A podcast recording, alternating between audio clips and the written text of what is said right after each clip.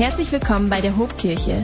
Wir hoffen, dass sich dieser Podcast inspiriert und stärkt. Hey, ganz zum Anfang der Predigt eine kleine, ähm, ein kleines Geständnis von mir. Ich habe das vorhin schon im ersten Gottesdienst erlebt ähm, und erzählt, als Pastor Ben uns vor Wochen erzählt hat, dass wir die Predigtreihe Schuld haben werden und uns Predigern gesagt hat, ja, da wird's da und darum gehen. Äh, ich war richtig zwiegespalten, muss ich ganz ehrlich sagen. Ne? Die eine Seite mir war so voll die coole Predigtreihe und die andere Seite dachte, boah, vier Wochen mich konfrontieren müssen mit dem Thema Schuld und mein Herz konfrontieren zu müssen, alter Schwede, das ist richtig unangenehm. Ich weiß nicht, ob es euch auch so geht, aber ich denke, ich gucke mir an, ey, was wir hier die letzten Wochen schon besprochen haben und was wir noch besprechen werden. Und boah, das fühlt sich teilweise richtig unangenehm an, oder? Wenn man sich so irgendwie so beschäftigen muss mit dem, was wahrscheinlich in seinem Herzen irgendwie rumkreucht und was für Gift da vielleicht drin ist. Aber ich liebe, dass wir als Hobkirche um so eine Themen keinen großen Bogen machen. Ich liebe, dass wir uns solche Themen annehmen und dass wir mutig genug sind, darüber zu sprechen, weil wir alle ein Stück weit mehr in die Freiheit gelangen wollen, die Gott für uns hat, oder? Hey, wir lesen in Sprüche 4,23, dass wir vor allem anderen unser Herz bewahren sollen. Und ich glaube, das funktioniert so. Ja, wir können unser Herz bewahren, wenn wir immer mehr darauf achten, wie geht's unserem Herzen eigentlich? Was ist eigentlich so in unserem Herzen? Und uns damit beschäftigen. Und deswegen glaube ich von tiefstem Herzen, Freunde, dass auch Gott heute für uns, für jeden von uns, für dich und für mich noch mehr vorbereitet hat und wieder ein kleines Stück mehr erlauben möchte, dass wir quasi in seine Freiheit gelangen, die Freiheit, die er lange für uns vorbereitet hat. Und dafür, weil Gott das für uns vorbereitet hat, möchte ich euch bitten, einen großen Applaus zu geben. Come on. Hey, das ist so gut zu wissen, dass Gott immer mehr für uns parat hat. Und ich habe richtig Lust, mit euch in dieses dritte Thema, in das dritte Schuldgefühl quasi reinzusteigen und mal zu gucken, wie uns das eigentlich so beschäftigt. Das Ding ist, ich glaube, diese Schuld, über die wir heute reden, ist die unscheinbarste der Schuld quasi, der Schuldgefühle, die wir uns in diesen Wochen angucken können. Warum ist sie am unscheinbarsten? Ganz einfach, weil sie sich brillant tarnen lässt weil sie sich richtig gut verstecken lässt. Ich könnte mir vorstellen, dass wir bei dem einen oder anderen in diesen Reihen wissen, ja, ja, der hat damit zu kämpfen, aber dass wir das bei uns selber ganz, ganz schwer nur erkennen.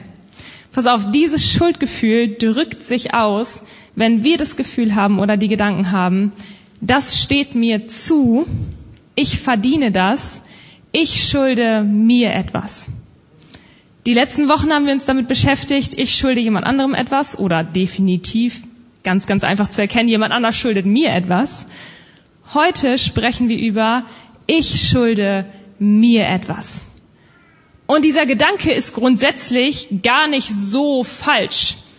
Es gibt so ein paar Beispiele, wo wir wirklich voller Confidence sagen können, ich schulde mir das jetzt eigentlich. Ich habe ein kleines Beispiel vom Fußball mitgebracht und ich weiß nicht, jeder wird von Fußball abgeholt. Meine Schwägerin Marianne will jetzt am liebsten rausrennen, aber ich bitte euch, bleibt sitzen und hört mir zu, okay? Ich glaube, wir können uns da alle reinführen. Passt auf. Stellt euch vor, ihr seid der Stürmer eures Fußballteams und es läuft die letzte Minute. Nicht mal die 90. sondern so 90 plus 4, okay? Es steht 1 zu 1, also ihr seid kurz davor, nur mit Gleichstand aus dem Spiel rauszugehen. Und dann steht ihr quasi vor dem Tor, ihr schießt und der Ball landet im Tor. Ihr seht ganz genau, wie der Ball hinter der Torlinie war und der Schiri pfeift einfach kein Tor. Und alle sind so, was ist gerade passiert? Und du denkst, hey, ich habe doch gesehen, der Ball war hinter der Linie. Alle Fans sind schon richtig hier am, hey, wir hätten gewonnen, was ist das für ein Problem? Und der Schiri sagt sogar, ja, genau das hier. Ich schaue mir das auf dem Screen an. Er guckt und er kommt wieder und sagt, war kein Tor. Und äh, du denkst dir, ich habe das doch gesehen. Das Tor steht mir doch zu. Ich habe mir doch diesen Sieg verdient. Ich schulde mir das jetzt. Und es stimmt auch, in diesem Punkt, du und dein Team ihr hättet diesen Sieg verdient. Es gibt Momente, da haben wir uns das einfach verdient. Hey, aber wenn dieses Gefühl, ich schulde mir etwas, wenn das zu einer Lebenshaltung wird, wenn das zu einem Mindset wird, was uns nicht loslässt, was uns unser Leben lang begleitet, wenn wir immer und immer zu unterwegs sind und sagen, ich schulde mir hier gerade was. Ich habe mir das verdient. Wenn wir immer und immer zu unterwegs sind und gucken, wo wir uns jetzt gerade bedienen können, wo wir jetzt gerade etwas für uns bunkern können, wo wir für uns unser Leben gerade so gestalten können, weil wir uns das verdienen, kann es sein, dass dieser Gedanke zu einem Gift in unserem Herzen wird. Und nicht nur für uns giftig ist, sondern auch für alle anderen Menschen um uns herum. Weil dann hat das nicht mehr so viel mit einem verdienten Sieg zu tun, sondern eher mit Dingen wie Geiz, Gier, Habsucht, Egoismus. Und das ist Gift. Weil, trust me, egal was Saturn sagt, Geiz ist nicht geil, Freunde. Du darfst dich jetzt zu deinem Nachbarn umdrehen und voller Confidence sagen, Geiz ist nicht geil. Ist so, oder? Ey, Geiz ist einfach nicht geil. Pass auf, geizige Menschen sind ihr Leben lang so unterwegs, dass sie sagen, mir steht alles zu, ich schulde mir etwas. Was auch immer ich habe und besitze, ist der Verdienst meiner Arbeit. Und was auch immer ich in Zukunft haben werde oder besitzen werde, wird immer das Ergebnis meiner Arbeit sein, meiner Leistung sein. Und deswegen steht mir das auch zu, dass ich, was auch immer ich habe, für mich investiere, dass ich das bunker und dass ich mir damit einfach ein richtig schönes Leben gestalte. Das ist mein gutes Recht. Und ich weiß nicht, wie es dir heute Morgen geht und wie du da so unterwegs bist. Wie ich schon am Anfang gesagt habe, ich glaube, dass, dass das Thema Geiz oder diese Schuld, von der wir heute sprechen, dass sie sich super leicht tarnen lässt. Dass sie sich super schwierig zu erkennen lässt. Wie gesagt, ich glaube, dass wir sie bei anderen viel, viel besser erkennen als bei uns selber. Und vielleicht sitzt du auch heute Morgen hier und denkst dir, ja, also vor zwei Wochen, als Nora gepredigt hat über Ich schulde dir etwas, das hat richtig was in mir gemacht. Da habe ich mich richtig wiedererkannt. Und letzte Woche, als Matthias darüber geredet hat, dass andere mir etwas schulden und dass das bei mir wie Zorn auslöst oder Wut, da habe ich mich auch voll abgeholt gefühlt. Aber heute, ey, Geiz, da klingelt zum Glück gar nichts. Es hat gar nichts mit mir zu tun. Und es kann auch voll so sein. Aber lass uns das mal von der anderen Seite betrachten. Wie gesagt, ich glaube, dass Geiz sich immer sehr, sehr gut tarnen lässt und dass das gar nicht oft bewusst passiert. Wir würden zum Beispiel eher sagen, ich bin halt einfach ein vorsichtiger Mensch. Ich glaube, Geiz lässt sich brillant hinter richtig guten und ehrenhaften Argumenten verstecken. Pass auf, geizige Menschen sind oft richtig gut darin zu sparen. Und sparen ist gut, oder? Sparen ist gut. Trust me, sparen ist gut. Danke, Michi. Michi spart gerne. Oder auch eigentlich nicht so gern. hey, geizige Menschen, geizige Menschen sind sehr gut darin, vorauszuplanen. Und ehrlich gesagt sollten viel mehr Menschen mal vorausplanen. Geizige Menschen sind richtig gut darin, nicht so naiv mit anderen Menschen umzugehen und nicht so schnell anderen Menschen zu vertrauen. Und auch das ist doch voll klug, oder? Und ich glaube, geizige Menschen sind auch richtig gut darin, für ihre Kinder einfach die perfekte finanzielle Zukunft zu schaffen. Was für Ehrenmenschen. Richtig gut, oder? Hey, versteht ihr, was ich meine? Geiz versteckt sich ganz, ganz schnell, wenn wir nicht aufpassen, hinter den richtig, richtig ehrenhaften Argumenten. Uns fällt es allen, glaube ich, sehr leicht, Geiz irgendwie zu verstecken.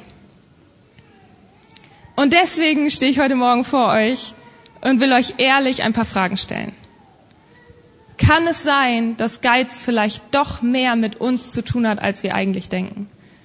Kann es sein, dass Geiz vielleicht doch irgendwie hier verankert ist und wir mal gucken müssen, wie wir damit umgehen. Äh, du brauchst dich jetzt gleich nicht melden, auf keinen Fall bitte. Und du brauchst auch nicht laut Ja oder Nein sagen und auch nicht so Kopfschütteln oder nicken, weil ich sehe hier so ein paar Gesichter. Das ist ja wirklich richtig, richtig ungünstig. Äh, ich will es gar nicht wissen, aber ich will einfach mal so ein paar Fragen in den Raum stellen und du darfst für dich selber einfach mal versuchen, die Fragen zu beantworten, okay? So, erste Frage. Fällt es dir leicht zu geben? Zweite Frage, liebst du es, Dinge abzugeben, die dir richtig viel bedeuten? Wissen andere Menschen eigentlich, ob sie dir wertvoller sind als dein Hab und Gut? Findest du leicht und schnell Argumente, warum du vielleicht nicht geben solltest? Wenn du etwas verschenkst, erwartest du dann was zurück? Und vielleicht die wichtigste Frage, fragen dich Menschen eigentlich gern, ob du ihnen etwas geben kannst, weil sie wissen, dass du gerne gefragt wirst? Hey, ich will überhaupt nicht mit dem Finger hier in irgendeinem Herzen rumbohren. Ich habe geliebt, was Nora vor zwei Wochen gesagt hat. Nora hat sich vor uns gestellt und gesagt, dass wir alle garantiert kein Haufen fehlerloser Menschen sind. Sind wir nicht. Kann ich euch so sagen. Du bist nicht fehlerlos, ich bin nicht fehlerlos. Wir machen alle Fehler. Und deswegen will ich hier vorne nicht stehen und mit irgendeinem Finger auf irgendjemanden hier zeigen und sagen, ich glaube, du hast vielleicht ein Problem mit Geiz, aber wie ich euch am Anfang gesagt habe und was ich liebe an dieser Predigtreihe ist, dass wir keinen großen Bogen um Themen machen wollen, sondern dass wir bewusst Dinge ansprechen wollen, damit wir mehr und mehr in die von Gott vorbereitete Freiheit kommen. Und das bedeutet, dass wir uns kritischen Fragen stellen müssen. Und dass wir vielleicht doch mal gucken müssen, ob die Fragen, die ich gerade gestellt habe, ob die vielleicht irgendwas in unserem Herzen klingeln lassen, oder? Hey, lass uns mal gucken, was Jesus zum Thema Geiz gesagt hat, okay? In der Bibel, in Lukas 12, hat Jesus angefangen, ein Gleichnis zu erzählen und ganz zu Anfang des Gleichnisses sagt er was ganz, ganz Wichtiges. Er startet Lukas 12 ab Vers 15, nehmt euch in Acht. Ich bin richtig dankbar für diese Bibelstelle, weil ganz, ganz oft krebs ich so in der Bibel rum und denk mir, was sollte das genau bedeuten? Jesus, willst du mir hier gerade zwischen den Zeilen was sagen? Und an dieser Stelle sagt er ganz klar, nehmt euch in Acht und denkt mir, okay, wenn wir uns in Acht nehmen sollen, dann sollen wir uns wahrscheinlich wirklich in Acht nehmen, okay? Das heißt, nehmt euch in Acht, Ausrufezeichen. Und dann sagt er, nehmt euch in Acht, hütet euch vor aller Habgier. Denn das Leben eines Menschen hängt nicht von seinem Wohlstand ab. Nehmt euch in Acht und hütet euch vor aller Habgier, vor allem Geiz. Warum sagt Jesus das? Ich glaube, weil er wusste, dass wir auch heute noch, 2000 Jahre später, mit dem Thema am struggeln sind. Weil er wusste, dass auch heute, 2000 Jahre später, noch Menschen auf der Welt sind, du und ich, die viel für ihren Wohlstand geben, die sich viel um ihren Wohlstand scheren deren Gedanken ständig um Wohlstand kreisen müssen, weil die Gesellschaft das auch gar nicht anders zulässt. Jesus wusste, dass wir uns hüten müssen vor Habgier, weil ansonsten unser Herz gefüllt ist mit ganz, ganz viel Gift. Hey, Geiz verleitet uns dazu, dem Hab und Gut in unserem Leben, dem, was wir haben, unserem ganzen Besitz mehr Wert zuzusprechen als den Menschen um uns herum. Jesus wusste, dass wir schnell dazu verleitet sind, eher auf dem Weg unterwegs zu sein, zu sagen, ich schulde mir etwas, statt ich könnte vielleicht anderen was geben. Dass wir mehr unterwegs sind, irgendwie uns um unsere materiellen Gegenstände zu drehen, statt um die Menschen um uns herum. Deswegen sagt er hier, Vorsicht, Freunde, vor Geiz. Hey, und ich habe richtig Lust, ich hoffe, ihr seid da mit mir, ich habe richtig Lust, mit euch heute dieses Thema Geiz oder das Wort Geiz so richtig auseinanderzunehmen, damit wir am Ende einmal richtig drauftreten können und weiterlaufen können, oder? Deswegen müssen wir dringend einmal gucken, wie entsteht Geiz eigentlich? Was ist der Ursprung von Geiz? Und ich glaube an der Stelle, dass wir relativ klar sagen können, der einfache Ursprung von Geiz ist Angst. Der Ursprung von Geiz ist in gewisser Weise Angst. Angst davor, dass ich nicht genug habe.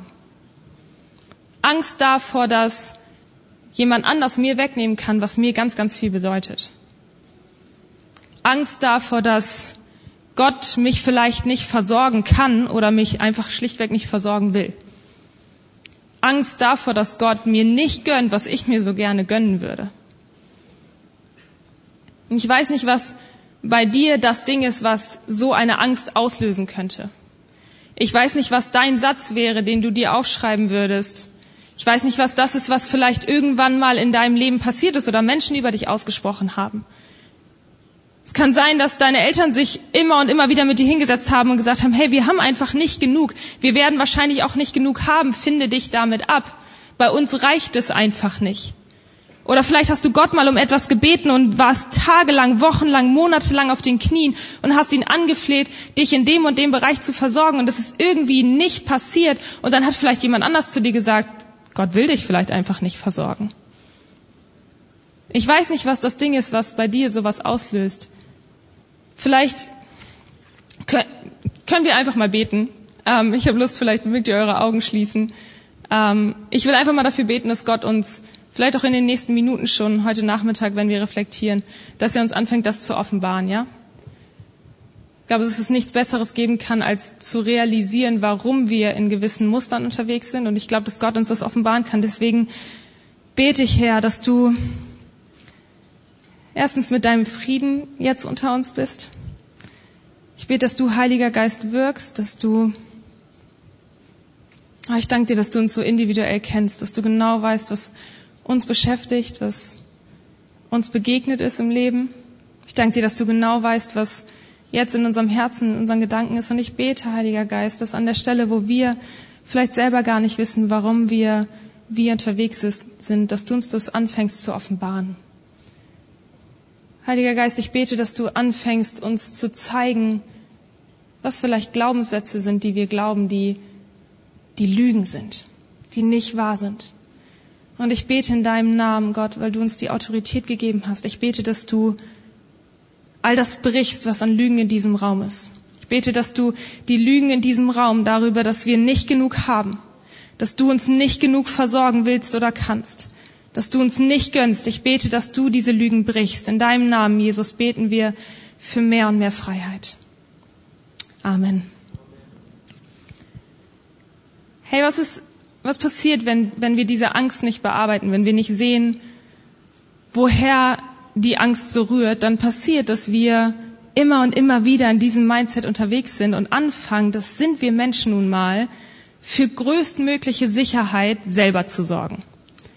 Weil wir sehen, hey, das reicht irgendwie nicht oder Gott will vielleicht Dinge nicht möglich machen, fangen wir an, selber zu arbeiten und selber um unsere Sachen zu drehen, selber Dinge zu erwirtschaften und wir beginnen damit, nicht nur für unsere Sicherheit zu sorgen, sondern gegebenenfalls auch stolz darauf zu sein, was wir uns gerade erarbeitet haben. Und dieses Ding, die Angst plus Stolz, ich habe mir das gerade erarbeitet, das ist mein Resultat, also steht mir das zu, ergibt Geiz, wie ihr das hier oben so schön angezeigt seht.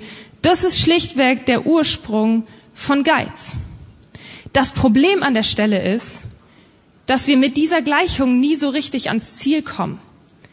Wenn wir uns auf den Weg begeben, der da heißt, ich schulde mir etwas, wird es nie ein finales Ankommen geben. Und glaubt mir, da wo es nie ein finales Ankommen gibt, da gibt es garantiert keine Freiheit. Herr, wenn wir uns auf den Weg machen, ich schulde mir etwas, wird es kein Ziel geben. Warum? Weil ehrlich gesagt hinter der Aussage, ich habe nicht genug, auch nie die Antwort kommen wird, jetzt hast du genug. Wann haben wir denn schon genug? Ich weiß nicht, wie es dir geht, aber ich finde auf diese Frage nie so richtig eine Antwort. Und genauso ist es auch, wenn wir uns auf diesen Weg begeben. Wir werden nie eine Antwort finden. Wir werden nie zu einem Ziel gelangen. Das Coole ist, in dem Gleichnis in Lukas 12 hat Jesus quasi erzählt, was passiert, wenn wir uns auf diesen Weg machen. Und lass uns mal gemeinsam lesen. In Lukas 12 ab Vers 16 lesen wir, Jesus erzählte den Leuten dazu ein Gleichnis. Die Felder eines reichen Mannes hatten einen guten Ertrag gebracht. Der Mann überlegte hin und her, was soll ich tun? Ich weiß ja gar nicht, wohin mit meiner Ernte. Ich habe das gelesen und dachte, der hat richtig große Probleme, ne? Also der hat eine riesen Ernte und dann steht er da und überlegt hin und her, was soll ich jetzt nur tun? Ich dachte mir, hä, wie, was sollst du tun? Ich wüsste genau, was ich zu tun habe.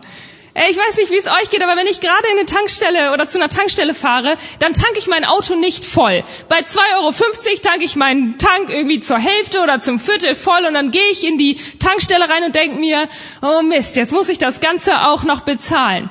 Ey, wenn, wenn ich hingehen würde zu der Tankstelle oder zu, zu der Kasse und würde mein Portemonnaie öffnen und sehen, dass ich dreimal so viel Geld im Portemonnaie plötzlich habe, wie erwartet, dann würde ich da doch nicht stehen vor dem Kassierer und sagen, was soll ich jetzt nur tun? können Sie mir bitte helfen? Ich überlege hin und her. Ich weiß gerade nicht, was ich mit meinem Geld tun soll. Nein, jeder von uns, oder? Wir würden rauslaufen, würden das Auto volltanken, würden reingehen und sagen, Jesus hat mich versorgt. Ich zahle ihn noch und ich gebe ihm auch noch Trinkgeld. Das würden wir machen, oder? Ich, ich lese die Stelle und denke mir so, was ist das denn für ein Bauer? Was, warum hat er nicht direkt eine Idee? Aber keine Sorge, auch er ist menschlich, so wie wir. Und äh, wir lesen weiter. Schließlich sagte er, ich weiß, was ich mache. Ein Glück, dass er das jetzt weiß. Ich weiß, was ich mache. Ich reiß meine Scheunen ab und baue größere. Dort kann ich mein ganzes Getreide und alle meine Vorräte unterbringen. Und dann werde ich zu mir selbst sagen, du hast es geschafft. Gib dir mal selber so ein High Five. Mhm. Richtig weird, oder? Also ich bin nichts Besseres, als sich selber so ein High Five zu geben. Er, er, er macht es bei sich. Du hast es geschafft. Du hast einen großen Vorrat, der für vier Jahre reicht. Gönne dir jetzt Ruhe, iss und trink und genieß das Leben. Hey, wenn Geiz eine große Rolle in unserem Herzen spielt, dann werden wir genau da abenden. Dann werden wir sagen, ich schulde mir das jetzt. Ich verdiene mir das, weil ich mir das erarbeitet habe und deswegen gönne ich mir. High five, du hast es geschafft. Das Ding ist, während unser Bauer sich hier selber feiert für seine brillante Idee, für seinen großen Gewinn, den er da hatte, hat er das essentiell Wichtige einfach übersehen. Er hat den wichtigsten Faktor an seinem ganzen Erfolg einfach übersehen. Nämlich den Fakt, dass Gott vielleicht auch ein kleines bisschen was mit seinem unerwarteten Erfolg zu tun hat. Er hat alles, materiell hat er gerade alles und übersieht dabei, dass Gott vielleicht auch ein bisschen was mit dem zu tun hat, was ihm hier gerade passiert ist und dass das vielleicht nicht einfach willkürlich passiert ist, sondern Gott vielleicht auch noch einen größeren Zweck mit dem hat, was er unserem Bauern hier gegeben hat. Spannend, oder? Ey, wie schnell sind wir dabei, auf die Knie zu fallen und Gott anzuflehen, wenn wir zu wenig haben?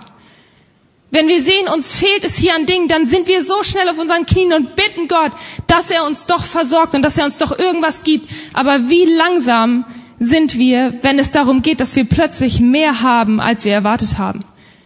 Wie langsam sind wir dann dabei, aufgepasst, nicht nur vielleicht Gott Danke zu sagen, sondern einfach mal zu fragen, Gott, warum habe ich gerade so viel? Das wäre die Frage gewesen, das wäre die Lösung gewesen, für den Bauern hier. Das wäre das gewesen, was unser Bauer sich unbedingt hätte fragen sollen. Nicht, was mache ich jetzt mit meinem ganzen Geld, sondern Gott, warum hast du mir so viel gegeben?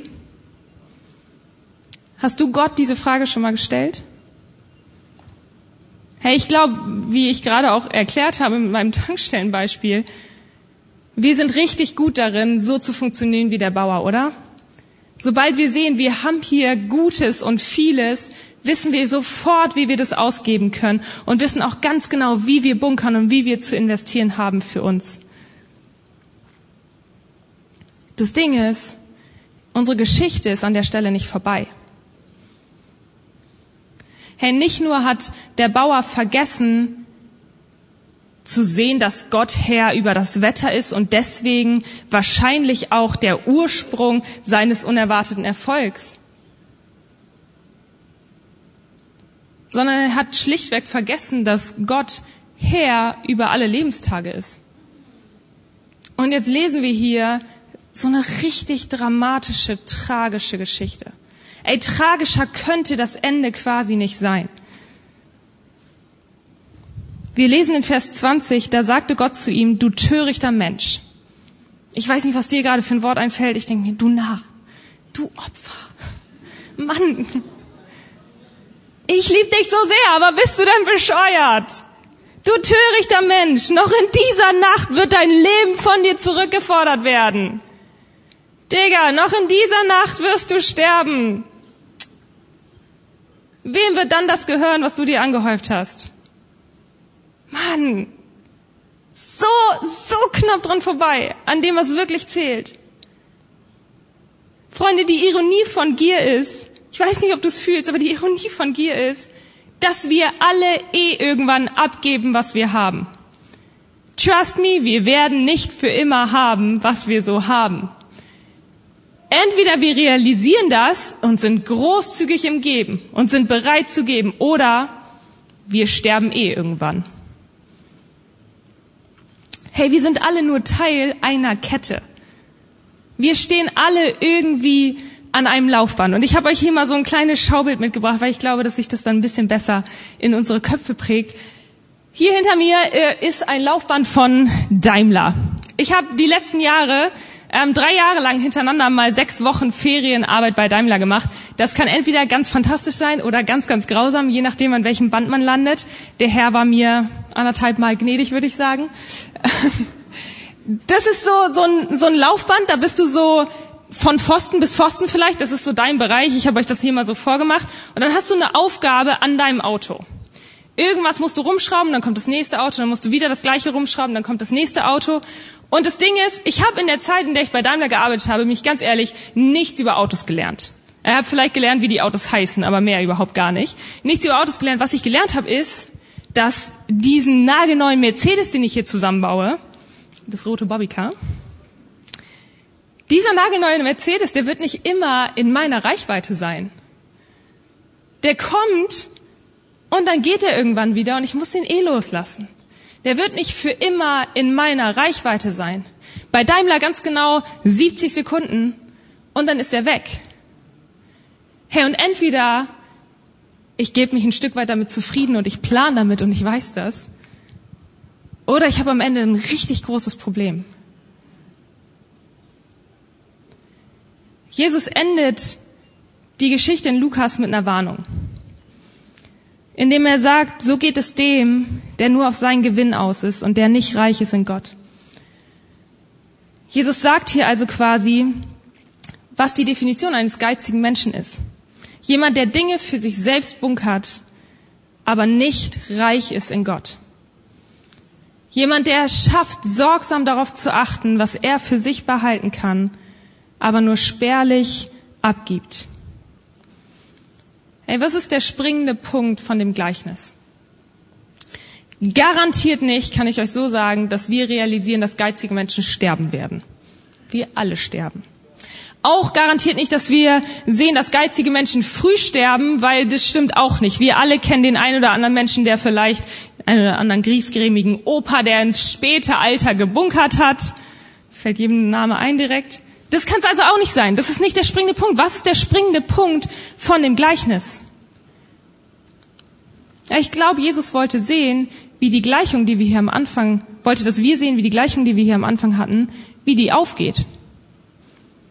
Weil das Ding ist, die Angst in unserem Herzen, der Stolz, der dazu kommt, der lässt Geiz entstehen.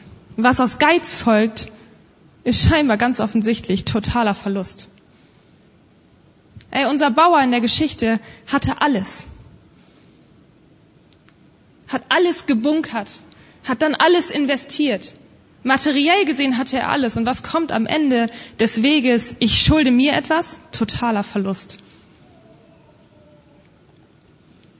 Ey, wenn wir uns das angucken, hat unser Bauer wirklich alles auf dieser Erde gehabt. Aber am Ende ist er mit leeren Händen ins Reich Gottes übergegangen. Stattdessen, dass er reich war in Gott, ist er komplett arm gewesen. Und nicht nur ist er mit leeren Händen in die Ewigkeit übergegangen, sondern hat wahrscheinlich auf der Erde eine halbe Ewigkeit damit verbracht, sich Sorgen um Sorgen um Sorgen zu machen, irgendwie alles beisammen zu halten und irgendwie zu gucken, dass es ihm gut geht und dass das, was er sich schuldet, auch tatsächlich eintritt und ist am Ende deswegen garantiert nicht in mehr Freiheit unterwegs gewesen, sondern richtig gefangen gewesen. Genauso wie wir gefangen wären, wenn wir ständig am Daimlerband stehen würden und festhalten würden an den Mercedes, die einfach eh irgendwann weitergehen werden. Aber Freunde, ich will nicht, dass wir uns damit zufrieden geben. Ich will, dass wir diese Gleichung hinter uns komplett auflösen. Ich will, dass wir etwas finden, was diese Gleichung einfach so auflöst und uns in Freiheit schickt. Und ich glaube, dass das anfängt mit der Frage, warum habe ich? Hey, genauso wie es eine Antwort auf unsere erste Predigt, auf das ich schulde dir etwas gab, das war Bekenntnis und Erkenntnis. Und letzte Woche Matthias uns erzählt hat, die Antwort auf Zorn und Wut, auf das, was Menschen dir angetan haben, immer Vergebung ist, gibt es auch heute tatsächlich eine Antwort, eine Lösung. Und die startet mit der Frage, warum habe ich? Warum hat Gott mir eigentlich gegeben?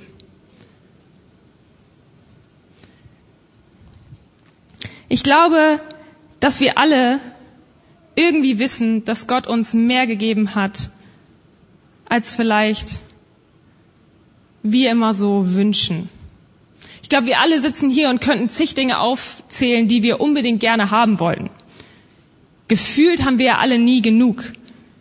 Die Gesellschaft zeigt uns, dass wir nicht genug haben. Die ganze Werbung um uns herum ist darauf ausgelegt, dass wir verstehen, was wir noch nicht konsumiert haben, damit wir nur daran denken und uns Sorgen machen, wie wir an diesen Konsum kommen können. Aber ich wünsche mir, dass wir uns heute einmal Gedanken darüber machen, nicht was wir nicht haben, sondern darüber, was wir haben. Weil Fakt ist, Freunde, das ist bewiesen, dass wir, der Großteil der Leute in diesem Raum, mehr als 97 Prozent mehr haben als alle anderen Menschen auf diesem Planeten. Und ich will hier überhaupt nicht dramatisch klingen, aber guck einfach nur in die Zeitung in diesen Tagen. Also lasst uns unbedingt einmal schauen auf das, was wir haben. Warum haben wir eigentlich? Warum hat Gott uns so beschenkt?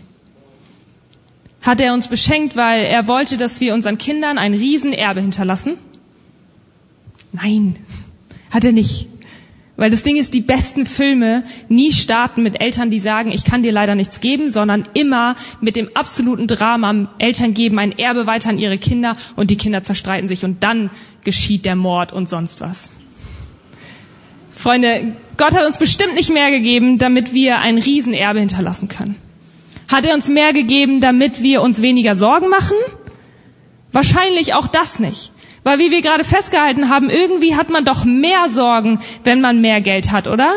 Je mehr Geld, desto mehr Sorgen. Also war es vielleicht die Frührente, wie der Bauer hier dachte. Vielleicht hat Gott auch einfach gedacht, ich will, dass ihr alle einfach brillant in Frührente gehen könnt und euch euer Leben gut machen könnt. Aber auch das ja scheinbar nicht, weil das Gleichnis nicht so ausgeht. Das heißt, was ist der Grund, warum du mehr hast? Was könnte der Grund sein, warum wir alle mehr haben? Pass auf, das ist der Höhepunkt dieser Predigt. Ich will, dass du das mitnimmst. Wenn du nichts anderes mitnimmst, nimm das mit. Was ist, wenn Gott dir und mir mehr gegeben hat? Was ist, wenn er dir und mir mehr Geld, mehr Zeit, mehr Segen gegeben hat, damit du einen größten und größtmöglichen Unterschied im Leben anderer machen kannst, solange du noch reich werden kannst in Gott auf dieser Erde? Was ist, wenn Gott dir mehr gegeben hat, damit du einen größeren Unterschied im Leben anderer machen kannst und damit reich werden kannst in Gott auf dieser Erde? Freunde, die Lösung für das Gift Geiz in unserem Herzen ist Großzügigkeit.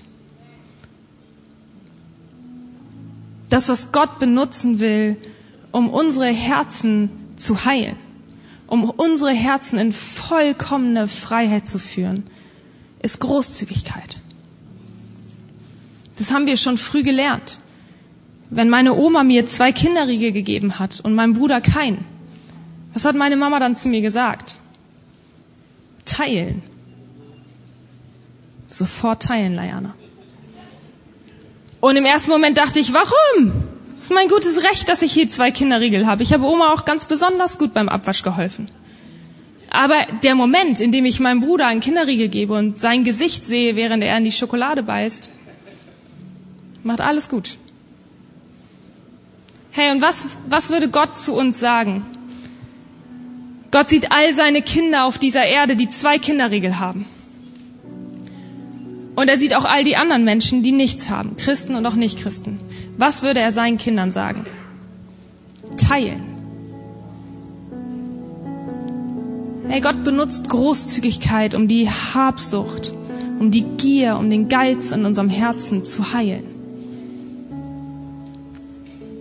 Das ist das, was Gott benutzt. Wie können wir großzügig sein? Es gibt so viele Möglichkeiten, Freunde. Wir in der Hob glauben ständig und immer an das Prinzip des Zehntengebens zum Beispiel. Nicht als Gesetz, Nicht als was, was Gott in die Bibel geschrieben hat und gesagt hat, du kommst in die Hölle, wenn du das nicht tust. Nein, als geistliches Prinzip. Warum? Weil es uns in Freiheit führen kann. Und wenn du nicht bereit bist, zehn Prozent zu geben, fang bei einem kleineren Satz an. Du kannst auch mit zwei Prozent anfangen und das irgendwie an andere geben, an die Kirche geben, an Kinder in Afrika geben, wie auch immer. Und dann von zwei auf drei Prozent gehen, weil du immer mehr merkst, wie dein Herz in Freiheit geführt werden wird. Oder spontanes geben. Hey, genauso wie wir oft auf unseren Knien sitzen und Gott bitten, dass er uns doch versorgt, dass er uns doch irgendwie einen Engel, einen Menschen schickt, der uns versorgt, so wünschen sich das auch andere Menschen. Und ganz im Ernst, irgendwo muss Gott ja anfangen. Irgendwen muss Gott ja gebrauchen. Hey, Gott benutzt Großzügigkeit, um das Gift Geiz in unserem Herzen vollends auszulöschen. Und dabei geht es nicht so sehr um ein Gefühl. Großzügigkeit ist kein Gefühl, Freunde. Großzügigkeit ist eine Haltung. Und die zieht eine Handlung mit sich. Großzügigkeit bedeutet, wir müssen auch was tun. Das bedeutet, wir können nicht so sehr nur auf unseren Knien sitzen und sagen, Herr, hier bin ich. Ich wünsche mir ein großzügiges Herz. Ich warte hier auf dich. So funktioniert Großzügigkeit nicht. Großzügigkeit sagt, du kannst heute anfangen, etwas zu tun. Und deswegen ist meine Challenge heute an jeden von uns, an uns alle, als Gemeinschaft, als Einheit, die wir mehr und mehr in Freiheit unterwegs sein wollen, Freunde. Lasst uns anfangen, großzügig zu sein, bis wir anfangen, es zu lieben, großzügig zu sein. Okay? Nicht mehr da knien und sagen, ich wünschte mir doch. Lasst uns anfangen. Fang an, großzügig zu sein, bis du anfängst, es zu lieben, großzügig zu sein. Das kann den großen Unterschied machen, Freunde. Warum? Gucken wir uns noch einmal das Daimler-Beispiel an. Okay, bei Daimler habe ich, ich habe euch das gerade schon erzählt, 70 Sekunden Zeit, so ein paar Kabel am Auto zu verknüpfen, irgendwo irgendwas reinzudrücken, irgendwas noch anzuschrauben und dann wäre mein Teil am Auto getan. Ich könnte die 70 Sekunden dieses Auto nehmen und könnte mit dem Mindset unterwegs sein, ich schulde mir das gerade. Ich schulde mir das, mir das gehört. Ich gebe das nicht weiter. Ich halte also fest und alles in mir krampft und ich mache mir Sorgen um Sorgen, weil ich doch sehe, das läuft irgendwie gerade vor mir weg alles, was es tut, ist, mich irgendwie einzuklemmen, mich garantiert nicht in Freiheit zu führen. Ich halte daran fest und ich merke, irgendwann muss ich das doch weitergeben. Und dann kommt dummerweise schon das nächste Auto. Und ich hänge voll hinterher und ich bin nur noch in Angst und Sorge unterwegs, weil ich auch das vielleicht gar nicht schaffe. Ich habe ja nur 70 Sekunden Zeit, dieses Auto jetzt auch nochmal zu behandeln. Und aber ich will das nicht loslassen, also halte ich daran fest und ich halte daran fest und alles staut sich auf und ich merke, wie ich nur im Stress unterwegs bin. Oder zum Anfang. Ich realisiere, zu meinem Segen gehört irgendwie mehr, als dass ich mir das schulde und ich mir mein Leben gut leben kann. Und ich realisiere, hey, Gott hat mir aus einem Grund gegeben. Und ehrlich gesagt habe ich auch gar nicht immer. Und es ist auch gar nicht schlimm, weil das ist nicht das, was mein Leben ausmacht, wie Jesus sagt. Materielles macht nicht mein Leben aus. Ich kann anders reich werden in Gott. Und deswegen fange ich an, die 70 Sekunden zu nutzen und ich arbeite entspannt am Auto und ich merke, hey, ich kann das auch einfach früher loslassen. Ich kann das auch einfach schon nach 30 Sekunden abgeben. Weil ich bin schnell und ich weiß, mein Partner, der hier steht, der kann weiter an dem Auto arbeiten. Und ich gebe das Auto nach 30 Sekunden ab und ich merke, ich habe noch 40 Sekunden, also könnte ich ja schon zum Laufband von meinem Kumpan hier gehen. Könnte hier schon anfangen, an diesem Auto zu arbeiten. Und ich lege ein paar Kabel und ich schraube eben was an. Nach 30 Sekunden bin ich fertig. Ich habe quasi jetzt 50 Sekunden übrig. Und deswegen gehe ich einfach aufs nächste Laufbahn und ich sage mir, hier bin ich schon. Ich mache schon den nächsten Teil. Und ich fange an, entspannt am Auto zu arbeiten und ich bin so entspannt, dass ich auch das Auto schon nach 20 Sekunden abgebe. Und wisst ihr, was passiert? Ey, je mehr Autos wir so behandeln, je mehr wir so behandeln in unserem Leben, je offener wir sind, je mehr wir sagen, ich weiß eh, dass ich abgebe ich weiß eh, dass ich anders reich werde in Gott, desto mehr Zeit habe ich plötzlich übrig. Und am Ende sitze ich mit einem Kaffee fünf Minuten neben dem Daimler Laufband und kann meine Freiheit genießen. So einfach geht das. Wenn wir verstehen, warum. Freunde, es ist nicht schlimm, viel zu haben. Ey, das ist ein Segen von Gott. Das wollte er so. Es ist nicht schlimm, viel zu haben. Schlimm ist, wenn wir nicht wissen, warum wir viel haben. Schlimm ist, wenn wir bunkern und horten und denken, das gehört alles uns und uns auf diesen Weg begeben, ich schulde mir etwas und am Ende nicht reich in Gott dastehen. Weil das wollen wir, das dürfen wir. Gott hat so viel Reichtum für uns auf dieser Erde und in der Ewigkeit vorbereitet. So viel Freiheit für uns vorbereitet. Und ich weiß auch, und das hat Matthias letzte Woche auch schon gesagt, dass das aber so schwer ist, alleine zu schaffen, oder? Ey, Großzügigkeit verlangt uns so viel ab. Bin ich ganz ehrlich, Großzügigkeit ist nicht in meiner Komfortzone. Ich glaube auch nicht in deiner. Großzügigkeit bewirkt immer so ein bisschen, dass unsere Knie anfangen zu schlottern und wir das Gefühl haben, dass wir irgendwie aufs Wasser rauslaufen. Großzügig zu sein, frei zu geben, bewirkt immer so ein bisschen, dass unser Herz ein bisschen zu schnell schlägt, oder? Weil es sich doch nicht so angenehm anfühlt, wie es doch sein sollte. Ja, aber an der Stelle erstens, lass uns anfangen, großzügig zu sein, bis wir anfangen, das zu lieben, großzügig zu sein. Und zweitens, lasst uns auch damit zu Gott rennen. Unsere Herzen aufmachen. Ihm Raum geben dafür, dass er wirken kann. Ihm Raum geben dafür, dass er bewirken kann, was wir nicht alleine bewirken können ihm Raum geben dafür, dass er uns mehr und mehr in Freiheit führen kann. Steht gerne mit mir auf.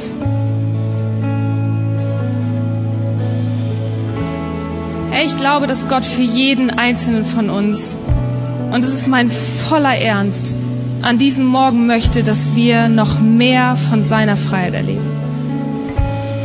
Ich glaube, dass Gott unsere Herzen heute Morgen, wenn wir uns mit dieser Schuld beschäftigen, mehr in Freiheit führen will und mehr in Freiheit führen wird. Ihr dürft gerne eure Augen schließen. Ich will gleich mit und für uns beten. Ich will dafür beten, dass Gott nochmal das, was ich am Anfang gesagt habe, offenbart, warum vielleicht hier irgendwie so ein Gift in unserem Herzen ist. Warum wir vielleicht einfach irgendwie noch so an Lügen festhalten. Und ich will dafür beten, dass er uns mehr in Freiheit setzt. Jesus, ich danke dir dafür, dass du so viel für uns vorbereitet hast. Ich danke dir, dass du an uns arbeitest, Heiliger Geist, dass du uns nicht alleine lässt. Ich danke dir, dass du, dass du an uns arbeitest, um uns mehr zu geben ist all das, womit wir uns beschäftigen müssen, das, was manchmal weh tut, das, was sich manchmal nicht gut anfühlt, dass das dafür da ist, dass wir am Ende mehr Freiheit haben. Und das will ich heute Morgen für jeden von uns in Anspruch nehmen. Ich will in Anspruch nehmen, dass du uns durch Täler führst, aber dass du für uns vorbereitet hast, dass wir auf Bergen stehen dass wir in Freiheit unterwegs sind. Und ich bete genau und ganz explizit für dieses Thema Geist, dass du uns auch dort in Freiheit führst. Ich bete, dass du uns mutiger machst, großzügig zu sein, frei zu geben. Ich bete, dass du uns mehr und mehr klar machst, dass unser ganzes Hab und Gut, all das, was wir haben, von dir kommt und dass du an unserem Erfolg teil bist und dass du willst, dass wir frei leben, dass wir glücklich leben, dass wir voller Segen leben, aber dass du auch mehr an der Stelle für uns willst. Dass du dir vorstellst, dass wir einen Unterschied im Leben anderer machen.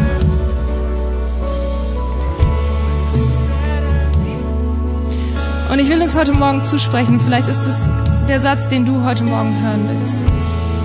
Den du heute Morgen hören musst, um mit dem Thema abzuschließen. Ich will uns Dinge zusprechen, die Gott uns in der Bibel durch und durch sagt. Er kennt dich. Dich, auch die Menschen um dich herum, aber dich kennt er. Er weiß ganz genau, was dein Herz braucht. Er weiß ganz genau, was du brauchst und wie er dich versorgen kann. Und heute Morgen spricht er dir zu, dass er das tun wird und tun will. Er kümmert sich um dich. Du bist ihm nicht egal. Wovor auch immer du Angst hast, das ist ihm nicht egal. Was auch immer dir zugestoßen ist, wo auch immer du das Gefühl hattest, hier hast du zu wenig, das ist ihm nicht egal. Aber er hat mehr für dich. Er hat so viel für dich vorbereitet. Seine Wege, seine Gedanken über dein Leben viel größer, als du dir vorstellen kannst. Und du darfst es heute Morgen annehmen. Wenn dich dieser Podcast gesegnet hat, würden wir gern deine Geschichte hören. Schreib uns doch unter hallo@ho.de oder noch besser, schau einfach mal persönlich bei uns vorbei. Wir freuen uns auf dich.